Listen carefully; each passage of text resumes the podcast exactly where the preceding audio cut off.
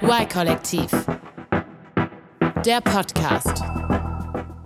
Herzlich willkommen zum Y-Kollektiv-Podcast von Funk hier in der ARD-Audiothek. Heute geht es um das Thema Kryptowährungen und was passiert, wenn die eine Landeswährung ablösen, zum Beispiel den Dollar oder vielleicht den Euro. Und mit dem Thema hat sich für uns Katja Döhne beschäftigt. Hi Katja. Hallo Julia. Für uns hier in Deutschland klingt das ja erstmal ganz schön weit weg. Also Kryptowährungen, die haben so den Ruf, extrem spekulativ zu sein. Also dass das eher was so für Zocker ist. Und als Bezahlungsmittel im Alltag spielt es ja bisher für die allermeisten Leute keine Rolle. Also es gibt nach wie vor nicht so viele Stellen, wo man damit bezahlen kann. Aber es gibt jetzt ein Land, wo das ganz anders aussieht. Genau, und zwar geht es da um El Salvador. Da ist der Bitcoin im letzten Jahr ähm, ganz plötzlich von der Regierung als gesetzliches Zahlungsmittel eingeführt worden, also sowas wie eine Währung. Und ja, im Gegensatz zu, ähm, zu der Situation hier in Deutschland soll man in El Salvador plötzlich alles mit Bitcoin zahlen können. Und du warst da, um dir das mal anzugucken. Genau, ich wollte wissen, wie das funktioniert und ja, was die Leute davon halten. Ähm, da gab es viel Zuspruch, ähm, zum Beispiel von, äh, vom Taxifahrer Carlos. Carlos findet Bitcoin grundsätzlich super. Er glaubt, dass, ähm, dass im Land und ihm selber auch dadurch viele neue Türen offen stehen. Äh, es gab aber auch Leute, die konnten damit gar nichts anfangen oder ja, viele wurden auch sogar um ihr Geld betrogen. Dieser Fischverkäufer sagt, dass er technisch damit total überfordert ist. Ähm, jedenfalls ist das, was El Salvador da gemacht hat, eine sehr mutige Entscheidung. Und trotz aller Probleme verspricht sich das Land ja was davon, Bitcoin als Währung zu benutzen. Und die Frage ist eben, kann das hier in Deutschland vielleicht auch irgendwann so weit kommen, dass wir überall mit Bitcoin zahlen? gab es ja die Meldung von den Sparkassen, dass die das Thema intensiv anschauen. Dann kurz danach kam die Meldung von den Volksbanken, dass sie es auch tun. Anscheinend äh, brütet auch die Deutsche Bank äh, zumindest mal über, die, über der Technologie. Und da passiert jetzt richtig was. Das ist äh, Professor Philipp Sandner, mit dem ich genau darüber gesprochen habe, was hier im Hintergrund ähm, in Deutschland eigentlich gerade alles passiert. Und ähm, auch wenn das vielleicht keine großen Schlagzeilen macht, dann hat das doch Auswirkungen. Die aktuellen Kryptowährungskurse, die haben ja vor kurzem mal wieder so einen krassen Absturz hingelegt. Also jetzt gerade zum Zeitpunkt der Aufzeichnung liegt der Bitcoin-Kurs bei ungefähr 34.000 Euro. Aber wenn ihr euch den Podcast anhört, ist er wahrscheinlich schon wieder wo ganz anders. Das Thema ist ja aber auch wirklich viel größer als so ein kurzer Blick auf den aktuellen Kurs. Du hast doch selbst schon vor ein paar Jahren einen Film dazu gemacht fürs Y-Kollektiv, ne? Mm, genau, also das ist so fünf Jahre her. Und der Titel war damals Blase oder digitales Gold. Und eigentlich ist ja genau das immer noch das Thema. Damals war der Kurs bei 9000 Euro und er hat sich seitdem irgendwo zwischen 3000 und 60.000 bewegt. Also wirklich total irre Schwankungen seitdem. Bei mir ist das Interesse für das Thema erst so richtig vor einem Jahr äh, geweckt worden. Das war Anfang 2021. Da war ja wieder so ein großer Hype und neue All-Time-Highs und so weiter. Und ähm, seitdem beobachte ich das so. Aber es fühlt sich viel länger an, weil es halt so aufregend ist und irgendwie immer hoch und runter geht. Mm, genau, und so wie die Kurse schwankt dann ja auch die Meinung in der Berichterstattung. Ne? Also einmal totale Euphorie, der Bitcoin geht durch die Decke, Kryptofieber und dann auf der anderen Seite wieder, jetzt ist die Blase geplatzt. Ja, abgesehen davon ist die Berichterstattung, finde ich, oft relativ oberflächlich eigentlich. Es geht meistens um den Tageskurs so. Ähm, und das Ding ist halt, langfristig muss man ja schon sagen, dass ähm, immer mehr Leute Kryptowährungen eben für sich entdecken. Und auch die Zahl der Leute, die investieren, wächst. Man findet da mittlerweile eine Schätzung, dass so zwischen 200 und 300 Millionen Menschen auf der Welt Kryptowährungen in irgendeiner Form besitzen. Ähm, und es gibt auch schon die eine oder andere Firma bei uns, die, äh, bei der man mit Kryptowährung bezahlen kann. Das geht zum Beispiel bei Lieferando oder Expedia. Es sind zwar noch nicht viele, aber einige. Das System wird also irgendwie schon immer größer und ähm, ja, wächst so vor sich hin, ohne dass Regierungen das jetzt offensiv antreiben oder promoten. Ähm, aber es gibt jetzt eben auch mit El Salvador dieses eine erste Land, in dem Bitcoin offizielle Währung ist. Bevor wir jetzt auf deine Geschichte aus El Salvador eingehen, müssen wir hier einen kurzen Disclaimer loswerden. Bitte versteht unseren Podcast auf gar keinen Fall als Aufforderung unsererseits, unüberlegt in Bitcoin oder in andere Kryptowährungen zu investieren. Ähm, wer Interesse an Kryptowährungen hat, der muss sich wirklich vorher genau informieren und eigene Gedanken machen. Also wir sprechen hier auf gar keinen Fall eine Kauf- oder Verkaufsempfehlung aus. Ja, absolut. Das ist total wichtig, das zu sagen. Ähm, also es gibt viele Leute, ich nehme mich da auch nicht ganz aus in der Vergangenheit, die aufgrund eines Berichts oder aus so einer schnellen Laune heraus äh, plötzlich entscheiden, so ihr komplettes Geld in, in eine Kryptosache zu stecken. Und das sollte man nicht machen. Genau, weil wenn der Kurs dann wieder abrutscht, dann steht man erstmal ziemlich blöd da. Ja, dann hat man nämlich eigentlich erstmal nur zwei Optionen. Entweder man wartet und hofft, bis der Kurs irgendwann wieder hochgeht. Falls er wieder hochgeht. Genau, das kann Jahre dauern. Ähm, oder man hat äh, ja richtig Pech und setzt auf so eine Kryptowährung, ähm, die sich nie wieder von so einem Kurssturz äh, erholt. Und dann kann das Geld eben auch weg sein. Und ja, gerade wenn man jetzt ein bisschen jünger ist und vielleicht keine anderen finanziellen Polster hinter sich hat, dann kann sowas auch böse enden. Also auf jeden Fall sollte man sehr vorsichtig sein und ausschließlich mit Geld zocken, bei dem man äh, ja so einen Totalverlust im Zweifel auch wirklich verkraften könnte. Dann haben wir das geklärt. Wir erklären auf jeden Fall auch noch die Technologie dahinter, also die Blockchain, damit auch die, die jetzt noch nicht so genau wissen, was das ist, das ein bisschen besser verstehen können. Aber jetzt wollen wir erstmal nach El Salvador.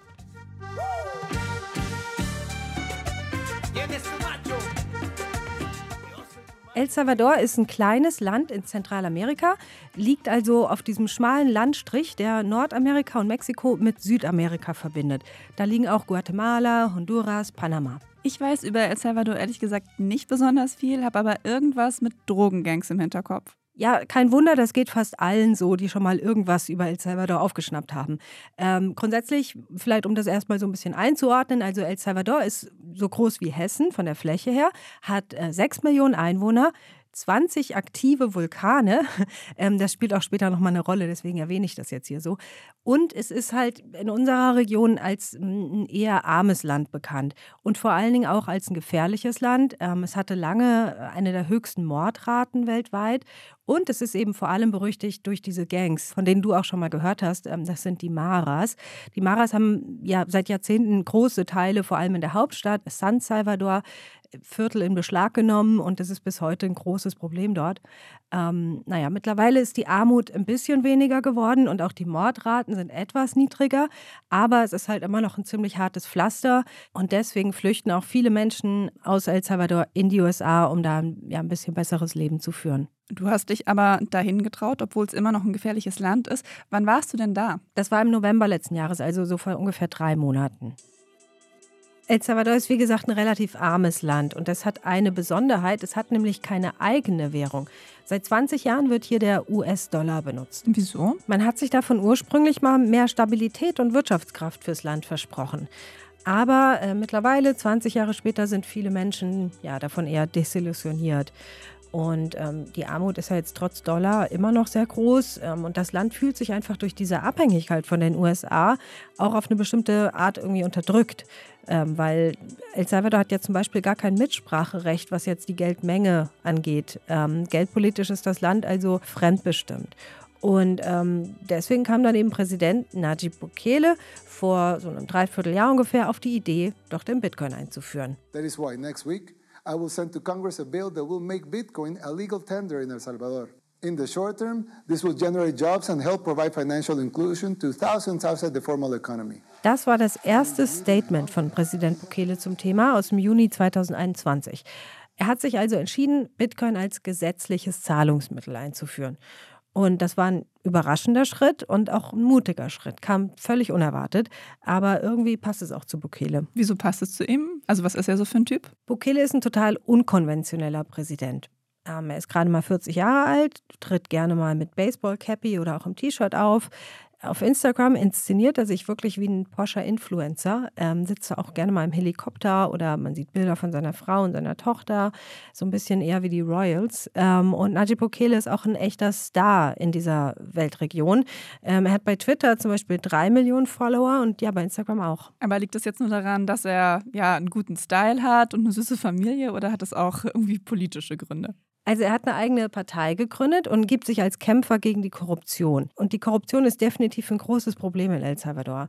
Ähm, nur ein Beispiel, einer seiner Vorgänger, also der Ex-Präsident äh, Tony Saka, sitzt zum Beispiel für zehn Jahre im Gefängnis, weil er sich im Amt selbst bereichert hat. Und er ist nicht der einzige Präsident, der dafür verurteilt wurde.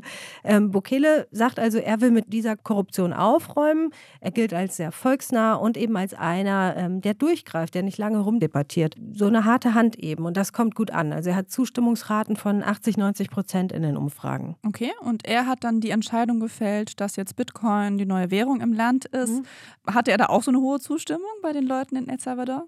Ja, das ist so ein bisschen schwer, äh, das aus der Ferne zu beantworten. Das war auch einer der Hauptgründe, warum ich unbedingt nach El Salvador reisen wollte. Ähm, es gab Bilder von Demonstrationen gegen den Bitcoin oder gegen diese Entscheidung, den Bitcoin als Währung einzuführen. Da waren so ein paar tausend Menschen auf der Straße, aber das Land hat ja sechs Millionen Einwohner und ähm, über diesen Protest hatte Bukele sich auch eher lustig gemacht und einfach trotzdem sein Ding durchgezogen. Also im Parlament hat er eine riesige Mehrheit. Die Verfassungsrichter sind auch alle auf seiner Linie, hat er alle extra ähm, ausgetauscht und ja, dass sie ihm auch immer sowieso immer zustimmen sozusagen. Und seit dem September letzten Jahres ähm, ist Bitcoin jetzt eben offizielles Zahlungsmittel im Land. Und den Dollar gibt es jetzt gar nicht mehr als Zahlungsmittel? Doch, doch, den gibt es immer noch, weil äh, Bitcoin funktioniert wie eine Zweitwährung. Ähm, also formell sind zwar alle Verkäufer und Firmen irgendwie dazu verpflichtet, Bitcoin ab sofort zu akzeptieren. Es gibt aber da so eine Ausnahmeklausel, wenn das technisch zu schwierig ist für den Einzelnen, ähm, dann wird man dafür auch nicht bestraft. Aber grundsätzlich soll es eben möglich sein. Und man kann jetzt auch seine Steuern in El Salvador in Bitcoin bezahlen und ja, die großen Ketten wie McDonald's oder Starbucks, die akzeptieren ähm, seit September alle Bitcoin-Zahlungen. Aber der Dollar bleibt eben die Währung Nummer eins. Bitcoin soll eher wie eine Alternative funktionieren. Ich habe das auch fleißig ausprobiert, vor Ort mit Bitcoin zu zahlen, zum Beispiel in einem Taxi, in dem mich Carlos durch die Stadt gefahren hat. Carlos war wie die meisten Leute, die ich getroffen habe, grundsätzlich super aufgeschlossen gegenüber dem Bitcoin ha abierto muchas posibilidades aquí en el país. Carlos hat mir erzählt, dass er selber in seinem Taxi auch Bitcoin annimmt und dass er es grundsätzlich für eine gute Sache hält. Also einfach für eine neue Möglichkeit, neue Türen, die sich da öffnen fürs Land und für ihn selber.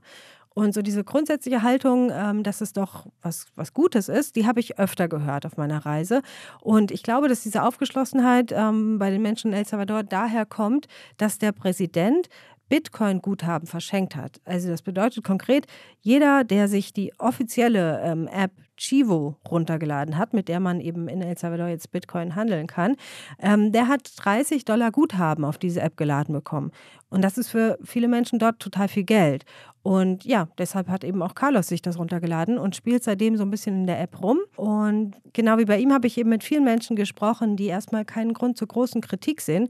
Ähm, ja, das Startgeld war ja schließlich schon mal umsonst. Klingt hier ehrlich gesagt auch so ein bisschen shady, wenn der Staat Geld verschenkt. Mhm. Aber gut, ähm, wenn die Leute da eher arm sind und auf jedes Geld angewiesen sind, klar, dass sie das dann erstmal annehmen, aber haben Sie denn dann keine Angst vor diesen großen Kursschwankungen, über die wir jetzt auch schon viel gesprochen haben? Ja, also das Erste, was Carlos auf diese Frage meinte, war, ähm, es ist halt eine Wette. Also es kann gut gehen oder halt nicht. Si vas a perder, der Grund, warum Carlos da so locker bleibt, ist ähm, vor allem, weil er sein Geld nur meistens für ganz kurze Zeit in Bitcoin liegen hat. Das allermeiste tauscht er nämlich sofort, also so in zwei, drei Klicks innerhalb dieser App, die er da benutzt, in Dollar um. Und das muss man sich so vorstellen, dass du innerhalb der Chivo-App ähm, immer zwei Konten hast. Auf der einen Seite dein Bitcoin-Guthaben, auf der anderen Seite dein Dollar-Guthaben. Und du kannst also beliebig oft Geld hin und her schieben ohne dass das jetzt groß was kostet oder so. Wenn ich also jetzt in Bitcoin bezahlen würde, dann sieht Carlos diesen Betrag eben auf seinem Handy und tauscht das dann sofort in US-Dollar um. Und ja, je länger er sein Guthaben in Bitcoin liegen lassen würde, desto riskanter wird das dann langfristig für ihn, weil ähm, wenn er dann vielleicht an einem anderen Tag irgendwie sein Geld braucht und der Bitcoin-Kurs dann gerade niedrig ist, ähm, dann würde er da vielleicht anstatt 5 Dollar irgendwie nur 3 Dollar bekommen jetzt, wenn er sich das dann umtauscht.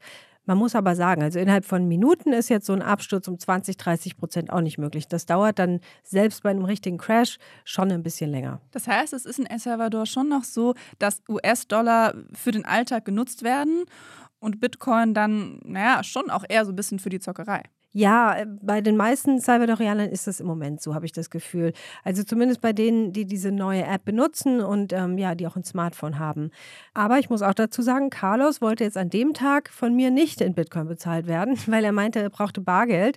Er wollte sich nämlich abends noch Essen kaufen und ähm, dafür braucht er eben Dollar in Cash. Okay, also die braucht er schon noch, weil er doch nicht überall sein Essen mit Bitcoin bezahlen kann. Ja, also deswegen nicht, weil äh, bei vielen Kleinläden das Bezahlen mit, mit Bitcoin noch gar nicht so richtig angekommen ist. Ähm, also El Salvador ist ja ein Land voller Straßenstände, an denen man sich Essen kaufen kann. Und genau bei diesen Straßenverkäufern, da habe ich einige getroffen, die das mit dem Bitcoin alles noch nicht so ganz verstehen. Ich habe mich da zum Beispiel auf dem Fischmarkt mit einem Verkäufer drüber unterhalten. Er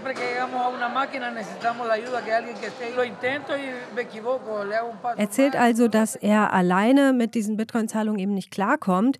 Ähm, seine App macht oft Zicken und ja, er kriegt das einfach nicht so richtig hin und braucht meistens Hilfe dafür. Und deshalb lässt er es lieber gleich. Das heißt, es gab jetzt nicht so eine Art Schulung oder so, ähm, dass den Leuten mal beigebracht wurde, wie sie diese App zu benutzen haben. Nee, bisher wurden die Leute wirklich relativ alleine gelassen, ähm, was so die Bedienung und so weiter angeht. Die Regierung verspricht zwar immer wieder, dass ähm, für Bildung in diesem Bereich gesorgt werden soll.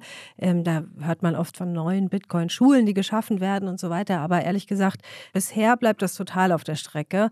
Ähm, überhaupt ist die Umsetzung vor Ort äh, schwierig. Und ja, ich habe immer wieder mit Leuten gesprochen, die mir erzählt haben, dass ihr Konto auch auf der App äh, gehackt wurde und die 30 Dollar zum Beispiel gar nicht erst angekommen sind. Anscheinend gab es da einen Datenleck von Seiten der Regierung. Und zwar braucht man zum Freischalten dieser App ähm, die Ausweisnummer. Und ähm, wie es scheint, haben sich eben Kriminelle ähm, einige dieser Ausweisnummern besorgt und das Bitcoin-Guthaben dann sozusagen aus der App abgezogen, bevor ähm, die Salvadorianer überhaupt Zugriff auf ihr eigenes Konto hatten. Ein offizielles Statement dazu gibt es jetzt von Regierungsseite nicht. Aber ähm, ja, man hört, dass es sehr häufig der Fall ist. Mir sind da auch ähm, bestimmt ein Dutzend Leute begegnet, die mir diese Geschichte erzählt haben. Grundsätzlich muss ich sagen, als wir da waren, da war der Bitcoin ja auch erst zwei Monate lang eingeführt. Also das heißt, das meiste steckt da natürlich noch in den Kinderschuhen, gerade was so die technischen Sachen angeht. Ähm, und da gibt es einfach noch einige Probleme. Aber ja, vielleicht werden ja noch gelöst, wer weiß. Aber konntest du denn, als du in El Salvador warst, mal mit jemandem von der Regierung oder so über diese Probleme sprechen? Naja, also meine ganze Hoffnung lag halt darin, dass ich am Ende vielleicht ein Interview mit dem Präsidenten bekomme. Also das, mit dem Präsidenten dann auch gleich. ja, ja schon, weil diese Delegationsreise, wie gesagt, das war ja äh, auf Einladung der, der Botschaft hier in Berlin und so. Und das waren schon, die hatten schon gute Connections und ähm, von der Seite wurde uns eben ja, schon gesagt, dass es da gute Chancen drauf gibt. Und ähm, naja, wir haben da eben gehofft, aber äh, am Tag vorher wurde uns dann abgesagt. Äh, stattdessen sind wir zu einer Beachparty eingeladen worden, wo der Präsident auch anwesend war, wir aber nicht mit ihm sprechen konnten. Aber gut, was da passiert ist, das erzähle ich gleich nochmal in Ruhe. Ähm, ich würde aber auch gerne nochmal die positiven Aspekte dieser Bitcoin-Einführung besprechen, weil sonst ja, bleiben wir jetzt nur auf den Problemen hängen sozusagen. Ähm, ich glaube nämlich schon, dass die Local Locals ja eigentlich auch von der Technik profitieren könnten, wenn sie wüssten, wie genau. Wie könnten sie denn davon profitieren? Ne, zum Beispiel ist es eben so, also in El Salvador haben die meisten Menschen, genau gesagt immerhin 70 Prozent, bis jetzt überhaupt kein Bankkonto. Mhm. Und warum ist das so? Das hat ganz praktische Gründe. Also wenn du jetzt zum Beispiel auf einem Dorf lebst oder in einem ärmeren Viertel in der Stadt, dann ist die Bank einfach relativ weit weg oder die Gebühren sind zum Beispiel viel zu teuer. Du kannst es halt nicht leisten. Also läuft das meiste äh, bisher in Bar. Und ist das eigentlich ein funktionierendes System oder hat das große Nachteile? Es ist natürlich für den Alltag erstmal okay. Aber grundsätzlich schränkt es die Menschen am Ende dann doch sehr ein. Du kannst zum Beispiel keine Geschäfte auf Distanz machen oder einen kleinen Kredit bekommen. Das ist ja ohne finanzielle Rücklagen undenkbar. Also das sind alles Faktoren, die dich in den Möglichkeiten, die du so hast, einfach total begrenzen. Und ja, das ist ein Problem, das existiert eben nicht nur in El Salvador, sondern es gibt weltweit 1,7 Milliarden Menschen, die kein Bankkonto haben.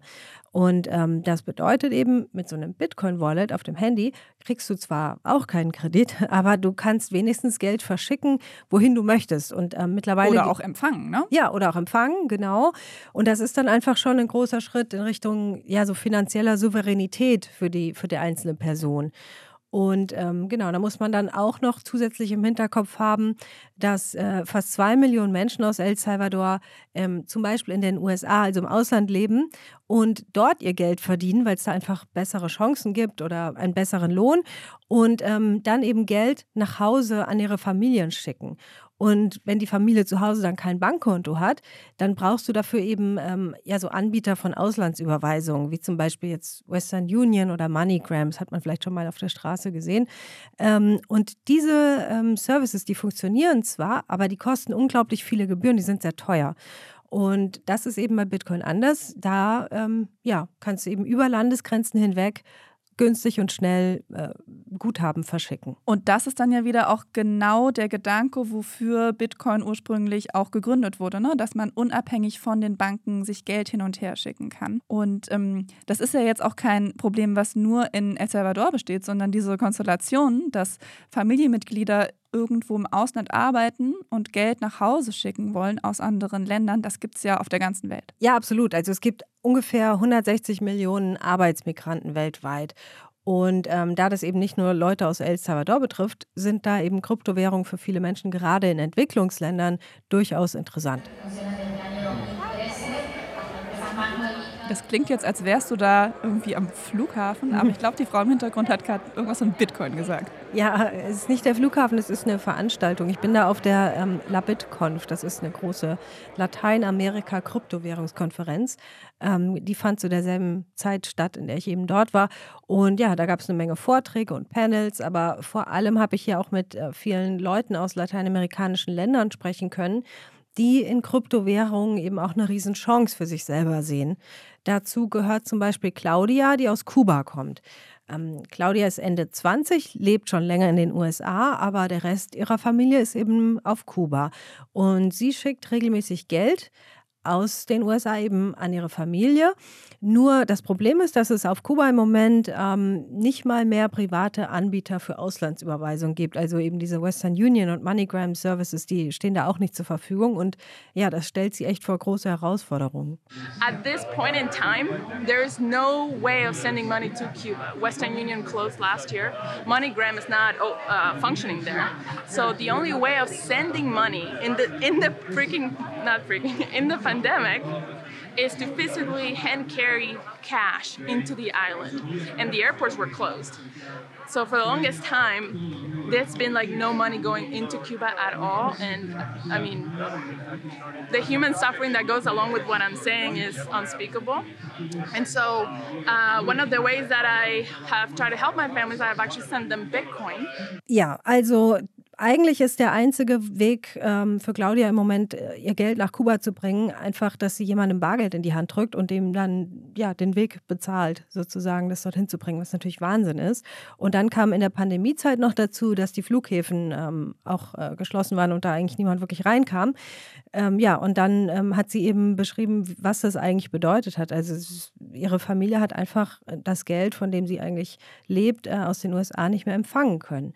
Und so kam das eben, dass Claudia äh, in Corona-Zeiten dann angefangen hat, äh, ihr Geld mit Bitcoin rüberzuschicken. Und wie geht sie dann damit um, dass der Kurs so stark schwankt? Ja, äh, genau wie der Taxifahrer Carlos vom Anfang, benutzt sie da auch bestimmte Apps, ähm, in denen du einfach das Geld sofort wieder in Dollar umtauschen kannst. Durch solche Gespräche habe ich eben gemerkt, dass Kryptowährungen auch ein Potenzial haben, das für manche Menschen das Leben eben unglaublich erleichtern kann und einfach Probleme lösen kann, weil sie eben nicht von irgendwelchen Regierungsstreitigkeiten oder Bankgebühren oder Kreditkartenproblemen abhängig sind. Solche Kreditkartenprobleme, die hatte ich nämlich in El Salvador auch, ähm, weil meine Bank dachte, jemand hätte meine Kreditkarte in Beschlag genommen, weil ich eben plötzlich aus El Salvador äh, auf mein Konto zugreifen wollte. Und ja, das Land steht bei denen auf irgendeiner Liste für verdächtige Transaktionen oder so. Mhm, deshalb sagen Banken ja auch immer, dass man solche Auslandsaufenthalte am besten bei ihnen im Vorfeld schon ankündigen soll. Ja, aber ähm, ich weiß, aber das habe ich ehrlich gesagt äh, noch nie eingesehen, das zu machen. Ich finde das total merkwürdig, die anzurufen und ähm, denen dann zu sagen, wo ich als nächstes hinreise. Irgendwie habe ich immer so das Gefühl von, das geht die halt nichts an, das ist doch meine eigene Sache. Aber gut, insgesamt ist das natürlich so die First World Version äh, eines Problems Problems mit der finanziellen Souveränität. Damit wir das jetzt mal ein bisschen besser einordnen können, kümmern wir uns jetzt mal wirklich um das Grundsätzliche. Also was ist Bitcoin genau, wie funktioniert eine Kryptowährung und was ist eigentlich diese Blockchain? Vielen fällt es ja so ein bisschen schwer, sich vorzustellen, dass es den Bitcoin gibt, obwohl man ihn eben nicht anfassen oder sehen kann. Er existiert halt nur digital. Und ich habe lange Zeit gedacht, okay, wenn er digital existiert, dann muss er ja irgendwie aus äh, Nullen und Einsen bestehen und irgendwie eine Zahlenreihenfolge sein. Aber das stimmt auch nicht, denn ähm, der Bitcoin existiert quasi nur dadurch, dass auf einer Datenbank, das ist die Blockchain, festgeschrieben ist, dass er jemandem gehört. Die Euros auf unseren Bankkonten, die existieren ja eigentlich auch nicht ausgedruckt, sondern eben nur dadurch, dass auf unserem Bankkonto steht, dass wir sie besitzen. Und ähm, ja, sowas nennt man im Fall von Euro oder Dollar Buchgeld. Und das Gegenteil davon ist eben das Bargeld. Aber dieses Buchgeld von meinem Konto, das kann ich mir ja immerhin in Bargeld auch auszahlen lassen. Ja, eigentlich schon. Aber man muss sich halt überlegen, es gibt ähm, insgesamt fünfmal so viel Buchgeld, also Euros auf Bankkonten, wie es Bargeld gibt.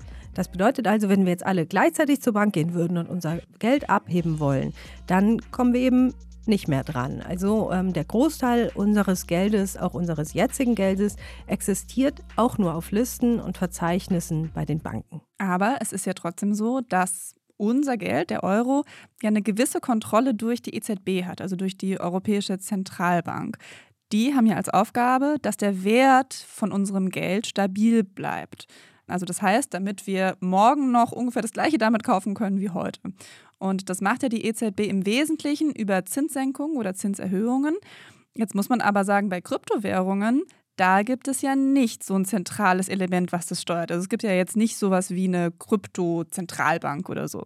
Nee, sowas gibt es eben nicht, weil der Bitcoin da an der Stelle ganz anders funktioniert als zum Beispiel der Euro. Also, es gibt da einfach keinen Oberchef und der Chef in dem Sinne ist eigentlich einfach nur der Code, der Programmiercode. Wer wie viele Bitcoin besitzt, das wird in einem Verzeichnis gespeichert. Dieses Verzeichnis, das ist die Blockchain. Und das ist eine riesige Datenbank, die eben nicht nur an einem Ort existiert, sondern über die ganze Welt verteilt auf tausenden Rechnern abgespeichert ist. Und sobald sich ein Eintrag in dieser Datenbank ändert, ändert sich das eben auf allen Rechnern gleichzeitig. Und wenn jetzt ein Bitcoin von A nach B transferiert wird, also überwiesen wird, dann steht das eben in dieser Blockchain drin. Und das Ding ist, was einmal in dieser Blockchain steht, das steht da für immer. Deswegen heißt es auch Chain, also Kette, weil eben neue Einträge, die werden immer so hinten dran geschoben und dadurch wird die Kette an Daten immer länger, aber vorne sozusagen nicht mehr veränderbar. Dieses System, also ohne Chef, ohne Zentrale, das klingt ja schon sehr anarchisch. Ja, ähm, das ist auch mit Absicht so. Also es wurde als so komplett abgeschirmtes Zahlungs- und Vermögenssystem völlig abgekoppelt von unserem normalen Bank- und Geldsystem entwickelt. Ja, woher kommt dieser Gedanke? Der kommt daher, dass Banken und Geldpolitik ja schon ja eine große Macht über unser Leben haben. Also jetzt gerade im Moment zum Beispiel hört man viel von der Inflation und ähm, das hat ja Auswirkungen auf uns alle. Jetzt ist es eben normalerweise so, dass die Zentralbanken und die leitenden Wirtschaftswissenschaftler, die Regierungen eben versuchen, dieses große Wirtschaftsschiff irgendwie bestmöglich durch so eine Situation zu lenken. Genau, und in Krisen oder eben wenn die Inflation steigt und plötzlich im Supermarkt alles teurer ist, dann heißt es ja auch ganz schnell immer, macht was. Also da kommt dann auch so der Ruf nach der Politik und nach den Zentralbanken, dass sie mal was tun sollen, dass sie den Euro eben in unserem Interesse steuern sollen. Und sowas gibt es beim Bitcoin eben nicht. Ne? Also der ist nicht gesteuert. Und am Ende ja, sind es zwei unterschiedliche Systeme und jeder muss sich dann eben selbst fragen, welches System ist jetzt das bessere oder auch das gerechtere. Ne? Aber was sind denn jetzt neben den Kursschwankungen, kommen wir eh gleich noch drauf, so die großen Nachteile des Bitcoin-Systems? Ein ganz großer Nachteil, der immer wieder auch diskutiert wird, ist natürlich der Energieverbrauch dieses ganzen Systems. Und zwar muss man sich ja vorstellen, wenn sich diese ähm, Kopien dieser Datenbank ständig miteinander synchronisieren, also immer im Kontakt sind, dann frisst das natürlich eine Menge Strom. Und dementsprechend ähm, ja, ist dieser, dieser Energieaufwand aber eben auch nötig, damit dieses System überhaupt ähm, am Laufen bleibt. Also man braucht einfach viel Energie dafür. Es ist halt ein Stromfresser. Das waren jetzt mal so die Basics.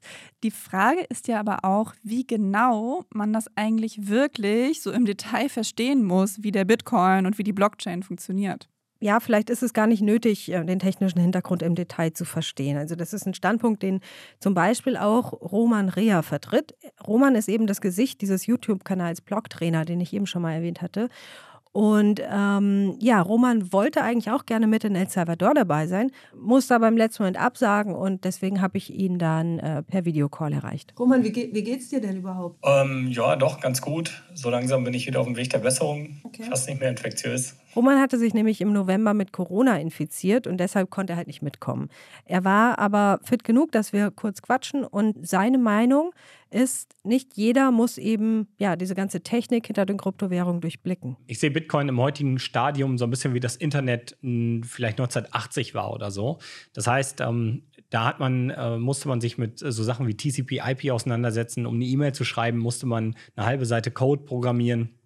Und das ist heute nicht mehr der Fall. Heute schauen die Leute Netflix oder hören Spotify oder verschicken E-Mails und wissen überhaupt nicht, hey, war das jetzt ein TCP oder UDP-Paket und wie funktioniert DNS und äh, wie funktioniert SSL?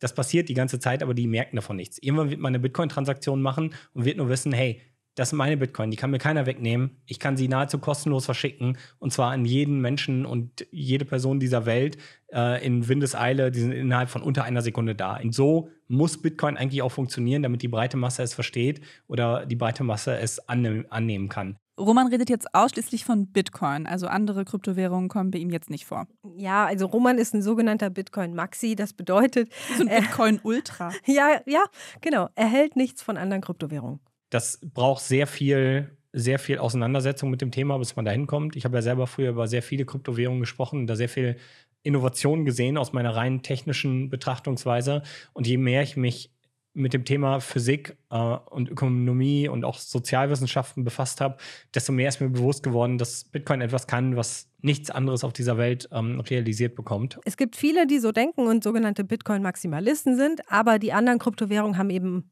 auch ihre Fans. Also Fakt ist eben, Bitcoin ist die allererste Kryptowährung gewesen und viele Grundprinzipien sind erstmal so dieselben äh, wie bei anderen Projekten. Deshalb lohnt es sich auf jeden Fall mit Roman die prinzipiellen Dinge zu besprechen. Zum Beispiel, woher hat der Bitcoin eigentlich seinen Wert? Mm, also ich würde eigentlich sagen, wegen der Nachfrage, also weil immer mehr Menschen sie haben wollen, richtig? Genau, ja, also weil sie gehandelt werden und von Leuten eben zu einem bestimmten Wert gekauft und verkauft werden. Also letztlich, ähm, ja, weil die Interessenten glauben, dass äh, der Bitcoin oder eine andere Kryptowährung ähm, was wert ist. Das ist ja ehrlich gesagt bei unserem Bargeld auch so, dass wir uns als Gesellschaft einfach darauf verständigt haben, dass dieses Stück Papier einen Wert hat Wobei man ja schon auch sagen muss, der Wert dieses Stück Papiers, also eines Euroscheins, ist ziemlich konstant. Also der schwankt ja nicht ansatzweise so stark wie der des Bitcoins. Ja, also die Schwankungen im Wert sind bei Kryptowährungen auf jeden Fall sehr viel größer als bei unserem normalen Geld. Meistens, ähm, wenn es jetzt zum Beispiel einen Kurssturz gibt, dann kann das daran liegen, dass irgendwie eine schlechte Nachricht in die Medien kommt, ähm, dass ein Staat ähm, Kryptowährungen zum Beispiel verbieten will oder den Handel damit verbieten will. Dann äh, reagiert da der Kryptomarkt manchmal äh, sehr labil und bricht dann eben auch ein oder geht eben auch durch die Decke. Ich glaube, dass viele Leute Bitcoin momentan nur als Spekulation wahrnehmen und auch genau deswegen investieren. Und das ist auch genau das, was wir immer wieder feststellen. An einem gewissen Wert, wenn Bitcoin hoch hochgegangen ist, dann wollen die Leute ihre Gewinne in Dollar mitnehmen und verkaufen Bitcoin wieder. Ja, das ist das eigentlich so ein bisschen absurde im Moment. Also Leute kaufen sich Bitcoin oder andere Kryptowährungen, um damit eben möglichst schnell viele Euros oder Dollars zu verdienen. Und deswegen ist das natürlich ein total nervöser Markt. Mhm, weil Bitcoin eben so ein Spekulationsobjekt genau. geworden ist. Ne? Ja. Wie macht das denn Roman? Also ähm, handelt der mit seinen Bitcoin? Kauft er und verkauft er viel? Nee, also er kauft zwar Bitcoin, aber die Kursgewinne oder Verluste im Moment, die sind ihm im Grunde überhaupt nicht wichtig. Ich möchte meine Bitcoin nie wieder verkaufen, weil ich an ein Geld der Zukunft glaube und nicht glaube, dass ich dieses Geld jemals wieder in Dollar tauschen muss, sondern direkt in Dienstleistungen oder Produkte jemand tauschen kann. Und das ist ja auch so die, dieses Narrativ, was die Bitcoiner haben, und was aber wahrscheinlich in der breiten Masse noch lange nicht da ist und was auch weiterhin deswegen zu massiven Schwankungen führt. Aber warum ist Roman sich denn jetzt so sicher, dass der Wert des Bitcoin nicht irgendwann auch wieder komplett in sich zusammenfällt und er dann alles verliert? Das hat mit einem ganz wichtigen Prinzip von Bitcoin zu tun. Und zwar, es gibt nur 21 Millionen Stück. Ähm, das ist auch ein großer Unterschied zu unserem normalen Geld.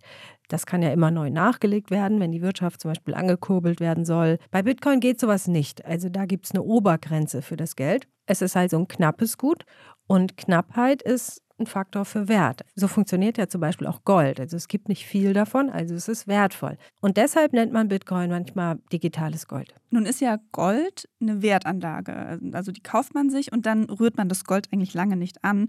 Und das machen ja auch viele mit ihrem, ja, mit ihrem digitalen Gold so, also mit ihren Bitcoins. Also Roman ja anscheinend auch. Aber Bitcoin ist ja gerade deshalb so interessant derzeit, weil es eben diese zwei, ich sag mal, Anwendungsformen gibt. Also auf der einen Seite eben diese Anlageform wie Gold, aber dann eben auch die Möglichkeit, das als Zahlungsmittel zu benutzen. Also Geld der Zukunft, so hat es Roman ja auch gerade genannt.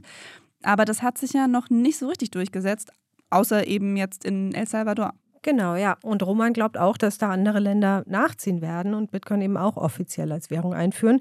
Es kommt aber schon darauf an, wie das in El Salvador am Ende läuft. Es sind gerade einige Länder, von denen man jetzt schon weiß, dass sie sehr offen sind für Kryptowährungen, eher wahrscheinlich in der Warteposition und schauen sich das sehr gut an, was in El Salvador passiert. Ich glaube, El Salvador ist ein super wichtiger Testballon für diese Länder, um zu lernen, wie kann man es besser machen, was kann man übernehmen, äh, wo kann man sich ein Beispiel dran nehmen und was sind die Effekte im Endeffekt. Genau, lass uns doch nochmal nach El Salvador gucken. Das war ja eine spezielle Reise für dich, hast du mir erzählt. Also ein bisschen anders, als du sonst für Reportagen unterwegs bist. Ja, also ich war da äh, drei Wochen, teils alleine, aber teils auch mit so einer geführten Reisegruppe unterwegs.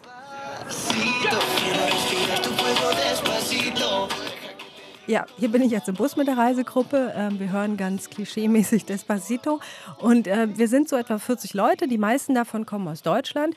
Und das ist jetzt keine Touri-Gruppe in dem Sinne, sondern alle haben irgendwas mit Bitcoin zu tun.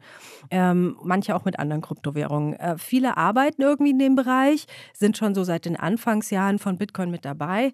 Und einige sind auch ja, Podcaster oder schreiben zu dem Thema. Und wie hat sich diese Gruppe zusammengefunden? Also wie ist es dazu gekommen, dass ihr da gemeinsam rumgereist seid? Das Ding ist, dass die Teilnehmer dieser Gruppenreise, ähm, die wurden ganz offiziell von der salvadorianischen Botschaft in Berlin nach El Salvador eingeladen. Das bedeutet, die Reise war jetzt also nicht speziell auf uns Journalisten ausgerichtet, auch wenn ein paar dabei waren. Ähm, es ging aber vor allem eben darum, die Leute, die im Bitcoin- und Kryptobereich arbeiten, diese Leute eben von den vielen Möglichkeiten in El Salvador zu überzeugen. Es klingt interessant, aber schon auch nach einer Propagandaveranstaltung. Ja, war es in einem gewissen Sinne auch. Ähm, wichtig ist da vielleicht zu sagen, wir haben alle die Reise selbst bezahlt, also Flug, Hotel, das Busgeld. Aber inhaltlich war diese dieses Programm überhaupt nicht unabhängig, das ist klar. Aber das Spannende für mich halt, wir haben Einblicke bekommen, die ich ansonsten nicht bekommen hätte. Also wir waren zum Beispiel im Außenministerium. Hier hört man gerade, wie, wie wir da ankommen. Und ja, so ein Besuch im Ministerium, das klingt vielleicht so ein bisschen trocken, aber das Ding ist, sowas wäre in Deutschland mit so einer ähm, Bitcoiner-Gruppe unvorstellbar. Warum? Ja, weil in Deutschland, wie in den meisten anderen Ländern auch, ähm, sich die große Politik und die Vertreter oder Fans von Kryptowährungen ähm, eher aus dem Weg gehen. Und das liegt daran, dass Kryptowährungen ja sowas ja eigentlich wie eine Alternative zu unserem normalen Geld darstellen sollen oder wollen. Und ähm, auf unser normales Geld, also Euro oder Dollar, hat der Staat ja ein Monopol.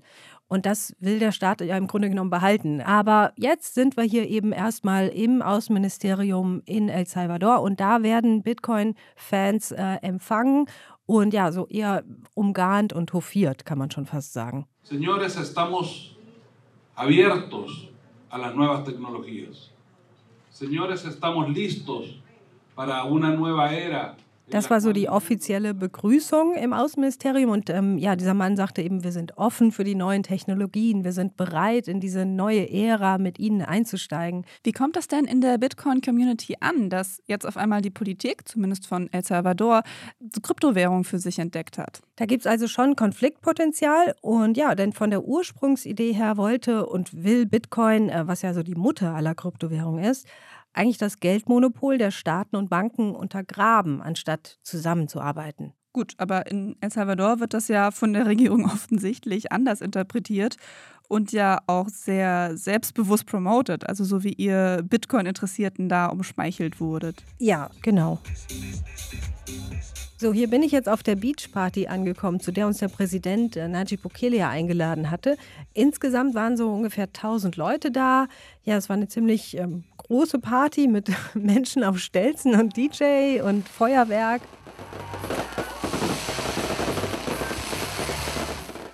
Und dann ist der Präsident eben per Videoanimation mit so einem UFO auf die Bühne gebeamt worden.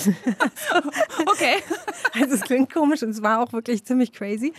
Naja, und dann hat er äh, was angekündigt. Und zwar will er eine Bitcoin City aufbauen. So the city is going to be totally circle except for the, the place of the volcano. And in the middle, you would have a huge plaza, which is, would be from the air, you would look at it as a Bitcoin sign. Bitcoin City, das ist also eine autonome Stadt, die komplett auf Bitcoin ausgelegt ist, in der man fast keine Steuern zahlen soll. Und ähm, die komplette Energie für diese Stadt soll aus Vulkanenergie gewonnen werden. Und außerdem will er das Ganze finanzieren mit Staatsanleihen, die teilweise in Bitcoin angelegt werden. Das ist halt jetzt die große Frage, ob er diese Wette gewinnt. Also wenn der Kurs langfristig weiter steigt, der Bitcoin-Kurs, dann könnte das theoretisch ein gutes Mittel sein, um El Salvador ähm, und eben auch diejenigen, die in diese Staatsanleihen investieren, um ähm, die reicher zu machen.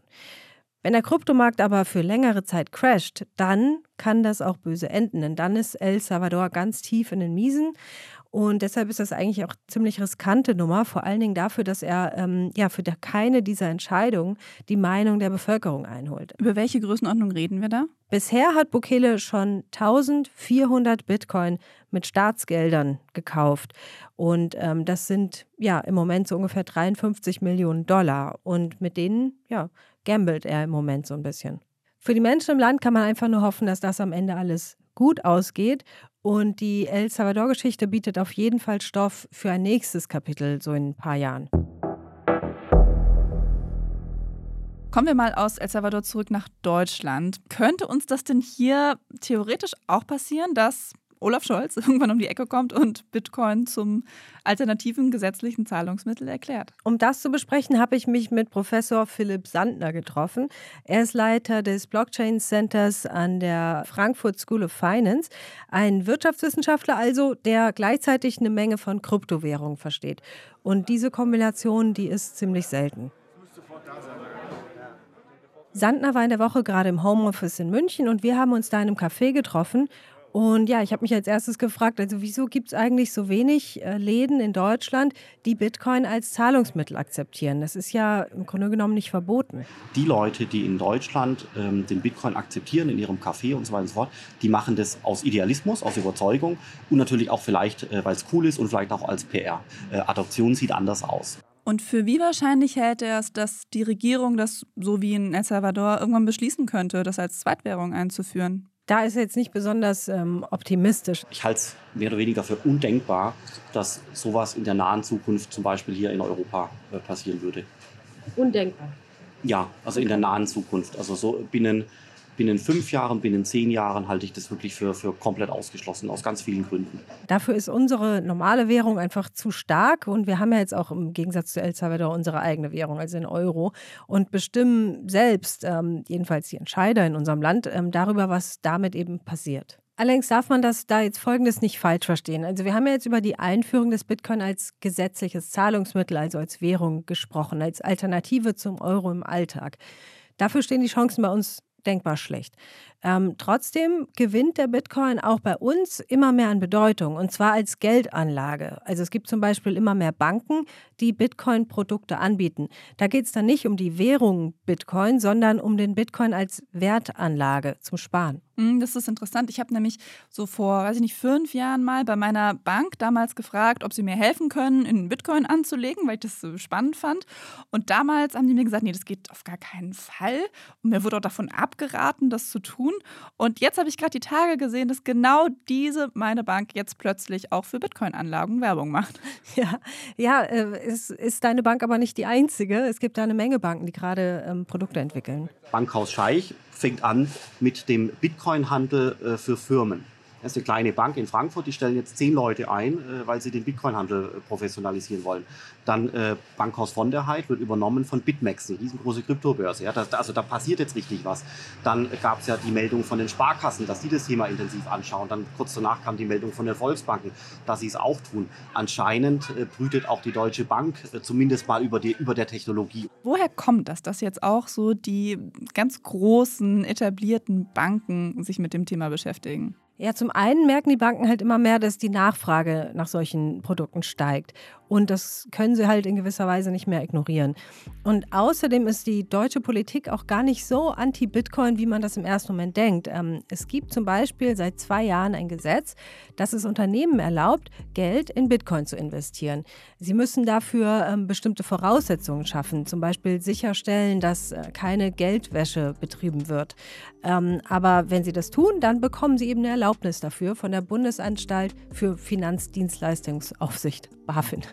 Ähm, von dem Gesetz hat man vielleicht noch nicht viel gehört, weil es keine großen Schlagzeilen gemacht hat. Aber, aber solche ähm, Entwicklungen, solche Rechtssicherheiten, die im Hintergrund geschaffen werden, sind eben auch der Grund dafür, dass ähm, sich da gerade eine Menge tut und dass der Bitcoin als langfristige Wertanlage eben immer beliebter wird. Und ja, jetzt gerade, wo die Inflation bei uns ziemlich steigt, das führt ja auch wieder dazu, dass der Bitcoin attraktiver wird und für Leute so als eine Alternative gesehen wird. Ne? Also dadurch, ähm, dass das gesparte Geld im Moment ja von, von selber immer weniger wird ähm, und auch viel darüber geredet wird, dann überlegen sich eben immer mehr Leute, was sie eigentlich Schlaueres mit ihrem Geld anstellen könnten, als es jetzt auf dem Konto zu lassen. Mhm, aber ob diese Strategie dann am Ende aufgeht, ist natürlich auch nicht sicher. Nein, der Bitcoin-Kurs ist zwar in der Vergangenheit langfristig immer weiter im Wert gestiegen.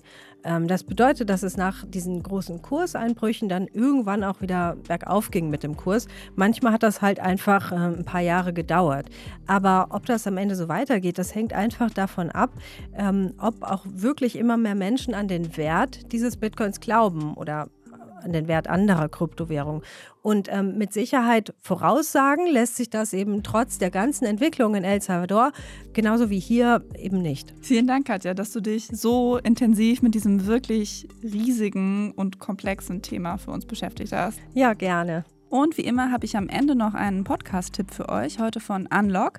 Da geht es in der aktuellen Folge um Ben, der sich mehr Freiheit gewünscht hat. Nicht auf finanzieller Ebene, sondern in seiner Beziehung. Und am Ende wurde er dann aber doch enttäuscht. Und warum? Das könnt ihr in der aktuellen Folge des Unlock-Podcasts anhören. Die findet ihr genau wie uns hier in der ARD-Audiothek.